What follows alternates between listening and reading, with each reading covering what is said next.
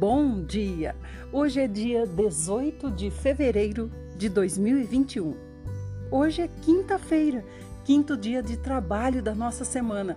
Depois de amanhã, sábado, sétimo e último dia, dia de descanso, dia que o Senhor separou para ficarmos com Ele. Sábado do Senhor.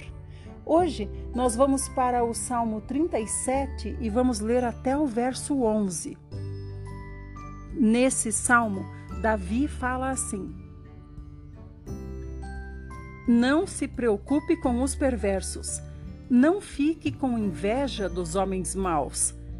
Eles logo secarão como o capim, murcharão como a erva verde. Confie no Senhor e procure fazer o bem. Assim você viverá tranquilamente em seu lugar e desfrutará de toda a segurança. Faça do Senhor a sua grande alegria, e Ele dará a você os desejos do seu coração. Deixe nas mãos do Senhor tudo o que você for fazer. Confie nele de todo o coração, e Ele fará o que for necessário. Ele fará a sua justiça brilhar como a luz, mostrará como o sol do meio-dia que você está com a razão. Descanse no Senhor. Espere pacientemente pela sua ação. Não se incomode com o sucesso dos outros, nem com aqueles que planejam o mal. Deixe de lado a raiva e não fique furioso. Não perca a cabeça, isso só traz prejuízo. Esses homens maus serão destruídos, mas quem confia no Senhor herdará a terra. Dentro em breve, os maus vão desaparecer. Mesmo procurando, você não vai encontrá-los. Mas quem se humilha perante o Senhor receberá a terra por herança e viverá em perfeita paz. Vamos retomar aqui um verso que me chamou a atenção, 37:3. Confie no Senhor e procure fazer o bem. Assim você viverá tranquilamente em seu lugar e desfrutará de toda a segurança. Confiar no Senhor quer dizer crer, quer dizer ter fé, quer dizer se apoiar nele, depender dele e não de nós, da nossa força, do nosso conhecimento ou dos nossos jeitinhos ou daquilo que nós sabemos fazer ou do lugar onde nós queremos procurar ajuda. Vamos confiar primeiro no Senhor e esperar as coordenadas dele e procurar fazer o bem, mesmo que nós estejamos passando por dificuldade, se lembrar que também há outros com dificuldade e mesmo na nossa dificuldade, procurar ajudar os outros que também precisam. Assim nós teremos essa experiência com o Senhor. Nós vamos desfrutar da segurança que o Senhor vai nos dar no nosso coração e teremos tranquilidade. Na tranquilidade, tudo fica muito mais fácil para ser resolvido. Na tranquilidade do Senhor. Provérbios, capítulo 10, versos 3 e 4. O Senhor não deixará o justo morrer de fome, mas impede que os maus consigam o que tanto desejam. Quem é preguiçoso no seu trabalho fica pobre depressa. Quem trabalha com diligência acaba ficando rico. Evangelho de Marcos, capítulo 3, a partir do verso 7. Enquanto isso, Jesus e os seus discípulos retiraram-se para o mar, seguidos por uma enorme multidão vinda de toda a Galiléia, da Judéia, de Jerusalém, da Idumeia, da região do outro lado do rio Jordão e até da região de Tiro e Sidom. Porque a notícia dos milagres dele havia se espalhado para longe. e multidões vinham para ver Jesus com os próprios olhos. Ele ordenou aos discípulos que arranjassem um barco para evitar que a multidão o comprimisse na praia. Porque ele tinha curado a muitos naquele dia, o grande número de doentes estava aglomerado ao seu redor, procurando tocar nele. Em qualquer lugar onde os espíritos imundos o viam, caíam aos pés de Jesus, gritando: O Senhor é o Filho de Deus. Porém, ele os advertia severamente de que não contassem quem ele era. Depois, Jesus subiu um monte e convidou alguns a subir e reunir-se com ele ali, e eles foram. Então ele escolheu doze deles para estarem com ele e serem enviados para anunciar o Evangelho. A esses doze ele chamou de apóstolos. Eles receberam autoridade para expulsar demônios. Estes são os nomes dos doze que ele escolheu: Simão, a quem ele deu o nome de Pedro, Tiago, filho de Zebedeu, e João, seu irmão, que Jesus chamou Boanerges, que quer dizer filhos do trovão, André, Filipe, Bartolomeu, Mateus, Tomé, Tiago, filho de Alfeu, Tadeu, Simão, membro do partido dos Zelotes, e Judas Iscariotes, aquele que traiu Jesus. Quando Jesus voltou para a casa onde estava hospedado, o povo começou a se reunir outra vez. E logo veio tanta gente que não podiam achar tempo nem para comer. Quando os familiares dele souberam do que estava acontecendo, vieram tentar levá-lo consigo para casa. Ele está fora de si, diziam eles. Mas os mestres da lei, que haviam chegado de Jerusalém, diziam: O problema dele é que está dominado por Beuzebu, o príncipe dos demônios, é por meio dele que ele expulsa os demônios. Jesus chamou a todos e começou a ensiná-los por meio de parábolas. Como pode Satanás expulsar Satanás? Um reino dividido contra si mesmo cairá. Uma casa que estiver dividida contra si mesma será destruída. E se Satanás está lutando contra si mesmo, como pode ele realizar qualquer coisa? Ele não subsistiria. Ninguém pode entrar na casa de um homem forte e levar os seus bens, sem antes amarrá-lo. Somente então a sua casa poderá ser saqueada e roubada. Eu afirmo a vocês a verdade Qualquer pecado e blasfêmia do homem podem ser perdoados, mas a blasfêmia contra o Espírito Santo nunca será perdoada. É um pecado eterno. Ele lhes disse: Isto porque eles estavam afirmando: Ele está com um espírito imundo. Meu irmão e minha irmã, aqui nós podemos perceber que a blasfêmia contra o Espírito Santo foi dizer que o Senhor Jesus expulsava com a autoridade de Beuzebu, que ele estava dominado por Beuzebu.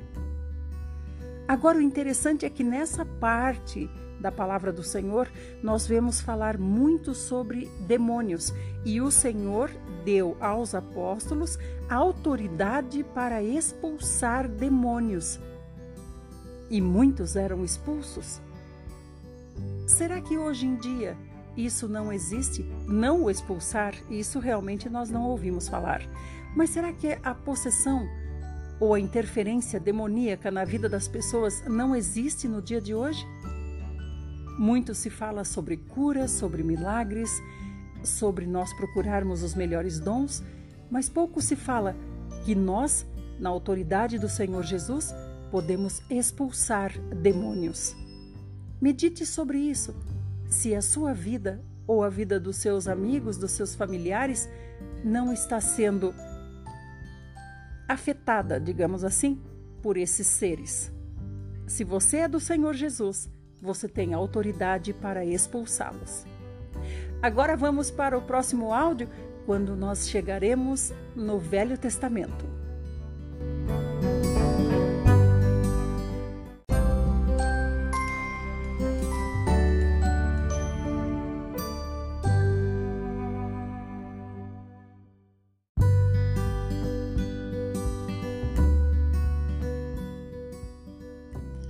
Chegamos em Levítico e hoje nós vamos para os capítulos 6 e 7.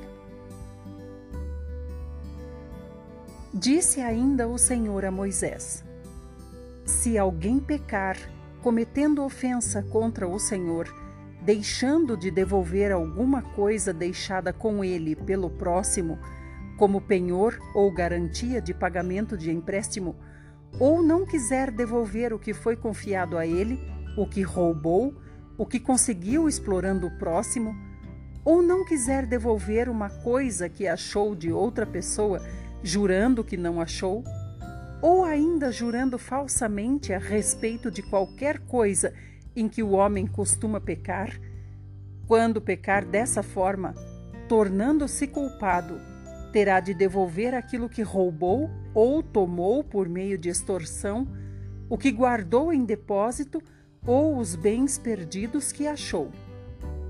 Terá de devolver tudo aquilo sobre o que tenha jurado falsamente, além de devolver tudo sem faltar nada. Acrescentará a isso um quinto do valor e dará tudo ao proprietário quando apresentar a sua oferta pela culpa. Como oferta pela culpa, ele trará um carneiro sem defeito e devidamente avaliado, do seu rebanho, como oferta dedicada ao Senhor. O sacerdote receberá o animal e oferecerá ao Senhor, para obter o perdão dos pecados. E aquele que pecou será perdoado e ficará livre da culpa do mal que fez. O Senhor falou mais estas coisas a Moisés. Dê a Arão e a seus filhos as seguintes instruções a respeito das ofertas queimadas. A oferta queimada terá de ficar toda a noite sobre as brasas do altar, onde o fogo terá de ser mantido aceso. O sacerdote vestirá a sua túnica de linho e os calções de linho por baixo e tirará a cinza de cima do altar e a colocará ao lado do altar. Depois trocará de roupa e levará a cinza para um lugar cerimonialmente limpo, fora do acampamento. Enquanto isso, o fogo do altar deve ser mantido aceso. Cada manhã, o sacerdote colocará lenha no altar, mantendo o fogo aceso. Colocará no altar a oferta queimada e queimará sobre ela a gordura das ofertas de gratidão. O fogo do altar deverá ser mantido continuamente aceso, não deve ser apagado. Estas são as leis a respeito da oferta de cereais. Os filhos de Arão a oferecerão ao Senhor diante do altar. Um dos sacerdotes pegará um punhado de farinha da melhor qualidade misturada com azeite e com todo o incenso que está sobre a oferta de cereais e queimará no altar esse punhado como aroma agradável ao Senhor. Arão e seus descendentes comerão o restante da oferta, mas deverão comê-la sem fermento, em lugar sagrado, no pátio do tabernáculo. Essa oferta não será cozida com fermento. Essa parte das ofertas de cereais pertence a eles como porção das ofertas trazidas para mim. É coisa santíssima, semelhante à oferta pelo pecado e à oferta pela culpa. Somente os homens descendentes de Arão poderão comer essa parte das ofertas. Esta lei é permanente, de geração em geração. Somente eles podem comer das ofertas queimadas ao Senhor. Tudo o que tocar nelas se tornará santo. Disse ainda o Senhor a Moisés: Esta é a oferta que Arão e seus filhos oferecerão ao Senhor no dia em que forem ungidos. um jarro de farinha da melhor qualidade, como na oferta de cereais que é feita regularmente de manhã e apresentada à metade e à tarde a outra metade. Será preparada com óleo numa assadeira. A mistura deverá ser bem feita e a massa cortada em pedaços que, depois de bem cozidos, deverão ser apresentados como ofertas de cereais com aroma agradável ao Senhor. Toda vez que um sacerdote descendente de Arão for ungido e introduzido no sacerdócio, preparará essa oferta que será totalmente queimada. Esta regra é permanente. A oferta de cereais preparada pelo sacerdote será queimada totalmente ao Senhor. Disse mais o Senhor a Moisés: Diga a Arão e seus filhos que estas são as instruções para a oferta pelo pecado. Esta oferta é muito santa. Por isso, o sacrifício desta oferta é realizado no mesmo lugar onde são mortos os animais para as ofertas queimadas ao Senhor. O sacerdote que oferecer o animal comerá a oferta no pátio do tabernáculo. Isso porque precisa ser comida no lugar consagrado ao Senhor. Tudo o que tocar na carne se tornará santo. Se o sangue respingar na roupa de alguém, essa roupa terá de ser lavada ali mesmo, no lugar consagrado ao Senhor. A vasilha de barro usada para cozinhar a carne terá de ser quebrada. Se a vasilha for de bronze, será lavada. Terá de ser esfregada e enxaguada com água. Somente os homens da família dos sacerdotes poderão comer dessa oferta. É uma oferta muito santa. Entretanto, toda oferta pelo pecado em que o sangue do sacrifício é levado ao lugar santo do tabernáculo, a fim de obter o perdão de pecados, não será comida, ela será queimada totalmente diante do Senhor. Estas são as leis a respeito da oferta pela culpa. É uma oferta muito santa. O animal da oferta pela culpa será morto no lugar onde são mortos os animais para as ofertas queimadas. O sangue dele será borrifado em todos os lados do altar. Serão oferecidos sobre o altar toda a gordura, a cauda e a gordura que cobre as vísceras, os dois rins com a gordura que os cobre, que fica próximo dos lombos, e o lóbulo do fígado, que ele removerá junto com os rins. O sacerdote queimará todas essas partes sobre o altar como oferta dedicada ao Senhor. É oferta pela culpa. Todos os homens da família dos sacerdotes poderão comer do animal sacrificado, num lugar sagrado, porque é oferta muito santa.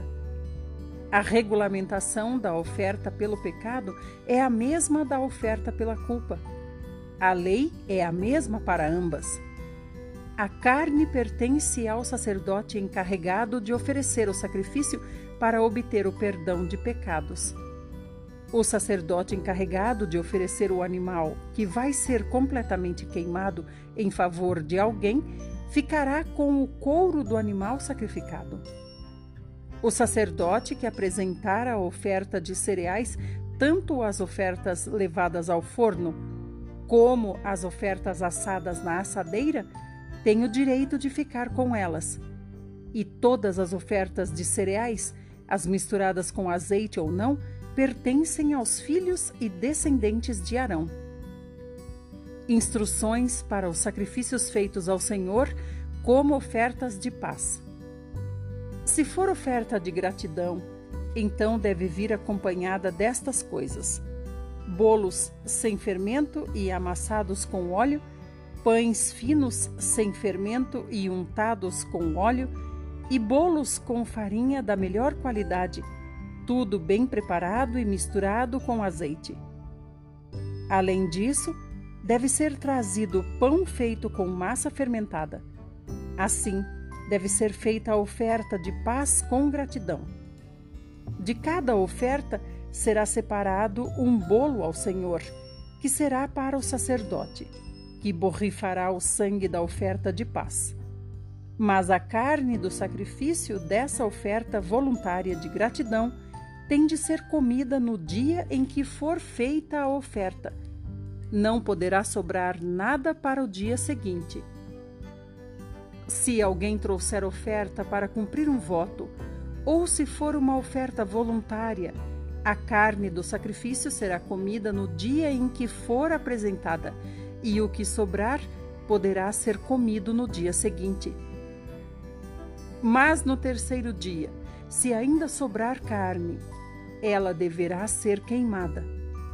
Se alguém comer da oferta de paz no terceiro dia, ela não será aceita.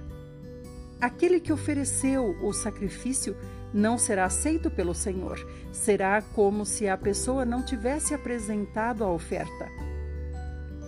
Essa carne é impura e quem dela comer sofrerá as consequências da sua culpa.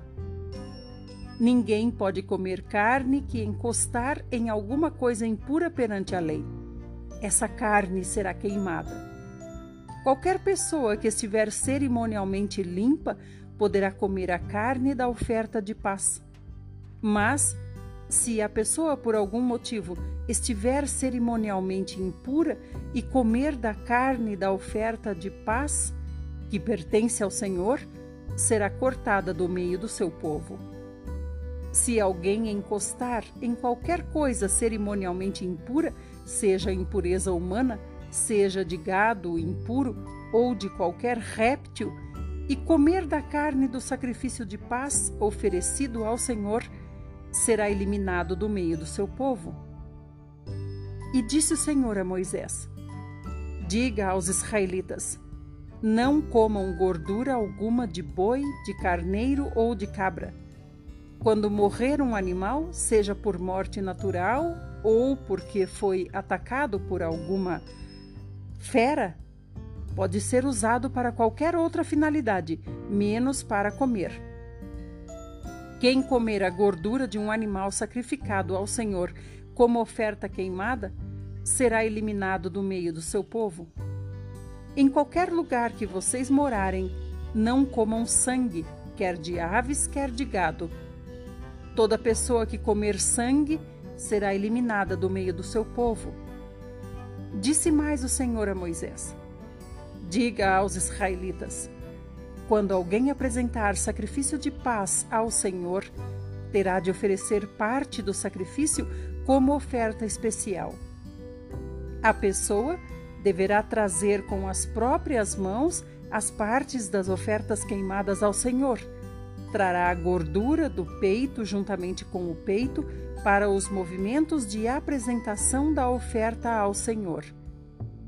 O sacerdote queimará a gordura sobre o altar mas o peito pertence a Arão e a seus descendentes. A parte da coxa direita do animal da oferta de paz será para o sacerdote. O sacerdote que oferecer o sangue do sacrifício de paz e a gordura receberá a coxa direita como porção.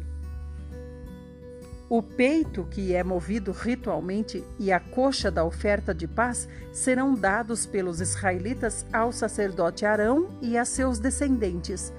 E esta minha ordem é permanente. Essa é a porção das ofertas queimadas ao Senhor, destinada a Arão e aos seus filhos e a seus descendentes, a partir do dia em que foram escolhidos para serviço ao Senhor como sacerdotes. Foi isso que o Senhor ordenou dar a eles desde o dia em que os separou e os ungiu. Este é um estatuto perpétuo que os israelitas devem obedecer em todas as gerações. Foram essas as instruções a respeito da oferta queimada, da oferta de cereais, da oferta pelo pecado e da oferta pela culpa da oferta de consagração e das ofertas de paz. O Senhor deu essas instruções a Moisés no Monte Sinai, para ensinar aos israelitas o modo certo de oferecer sacrifícios ao Senhor no deserto do Sinai.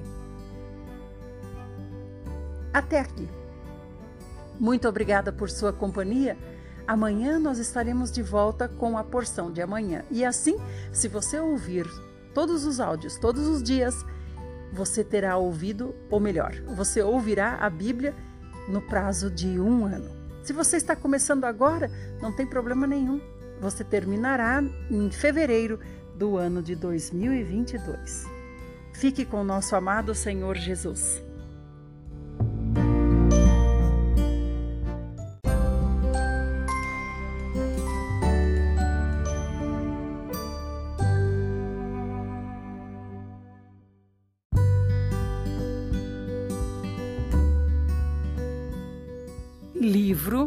Fundamentos do Lar Cristão.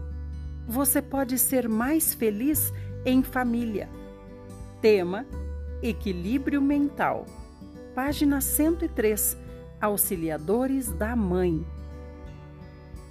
No cumprimento de sua parte nas tarefas, os filhos podem melhorar a memória e alcançar o correto equilíbrio das emoções bem como estabilidade de caráter e dedicação. O dia, com sua rotina de pequenos deveres, exige reflexão, cálculo e planejamento de ação. Tornando-se os filhos mais velhos, mais ainda deve ser exigido deles. Não lhes devem ser impostas tarefas exaustivas, nem o trabalho deles deve ser prolongado de modo que se cansem e desanimem mas o trabalho deve ser cuidadosamente selecionado, tendo em vista o desenvolvimento físico mais desejável e o cultivo apropriado da mente e do caráter.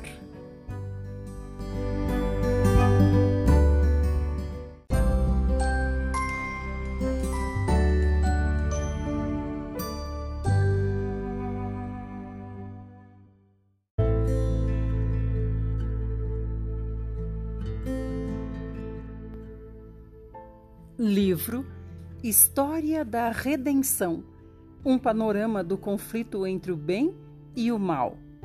Tema: Um líder reformador. Página 238 Lutero e a Reforma.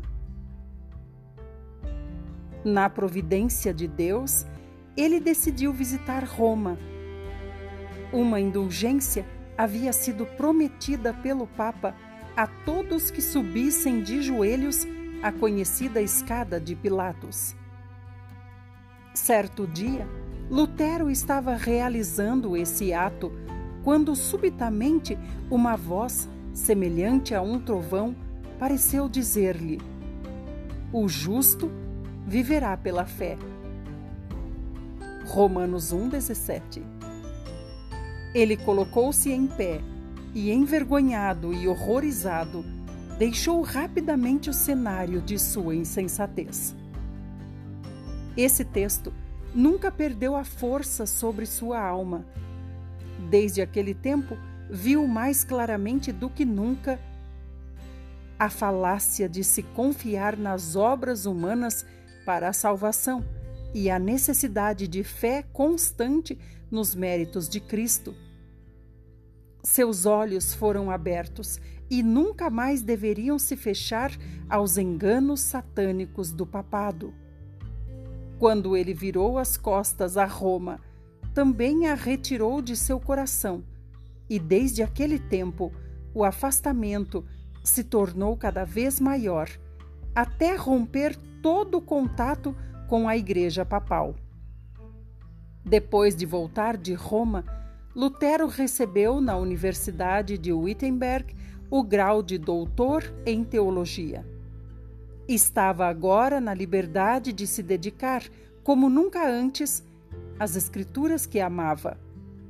Fizera um voto solene de estudar cuidadosamente a palavra de Deus e todos os dias de sua vida pregá-la com fidelidade, e não as declarações e as doutrinas dos papas. Não mais era o simples monge ou professor, mas o autorizado arauto da Bíblia. havia sido chamado para pastorear e alimentar o rebanho de Deus que tinha fome e sede da verdade.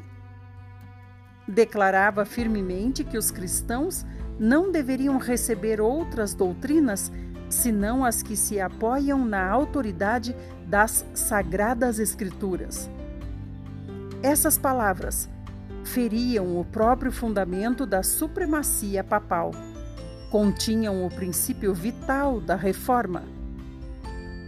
Lutero ingressou ousadamente em sua obra como campeão da verdade. Sua voz era ouvida do púlpito em advertência sincera e solene. Expôs ao povo o caráter ofensivo do pecado, ensinando-o que é impossível ao ser humano, pelas próprias obras, diminuir sua culpa ou fugir da punição. O justo viverá pela fé. Nada, a não ser o arrependimento para com Deus e a fé em Cristo, pode salvar o pecador. A graça de Cristo não pode ser comprada. É um dom gratuito. Lutero aconselhava o povo a não comprar indulgências, mas a olhar com fé para o Redentor crucificado. Relatou sua própria experiência dolorosa ao procurar, sem sucesso, conseguir salvação pela humilhação e penitência, e afirmou a seus ouvintes que foi tirando o olhar de si mesmo e crendo em Cristo que havia encontrado paz e alegria. Os ensinos de Lutero atraíram a atenção das pessoas pensantes de toda a Alemanha. De seus sermões e escritos procediam raios de luz que despertavam e iluminavam milhares. Uma fé viva estava tomando o lugar do formalismo morto em que a Igreja se mantivera durante tanto tempo. O povo estava diariamente perdendo a confiança nas superstições do catolicismo. As barreiras do preconceito iam cedendo. A palavra de Deus, pela qual Lutero provava toda doutrina e qualquer reivindicação, era semelhante a uma espada de dois gumes, abrindo caminho ao coração do povo. Por toda parte se despertava o desejo de progresso espiritual. Fazia séculos que não se via de maneira tão generalizada a fome e a sede de justiça. Os olhos do povo, por tanto tempo fixos em ritos humanos e mediadores terrestres, voltavam-se agora em arrependimento e fé para Cristo e este crucificado. Os escritos e as doutrinas do Reformador se estendiam a todas as nações cristãs. A obra foi divulgada na Suíça e na Holanda. Exemplares de seus escritos chegaram à França e à Espanha. Na Inglaterra, seus ensinos eram recebidos como palavras de vida. A Bélgica e a Itália também foi levada à verdade.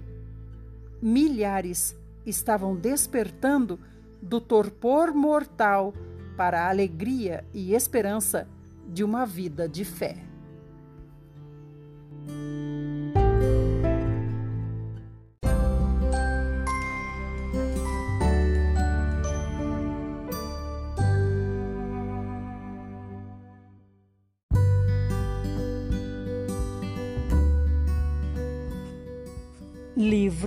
Lições para o Viver Cristão.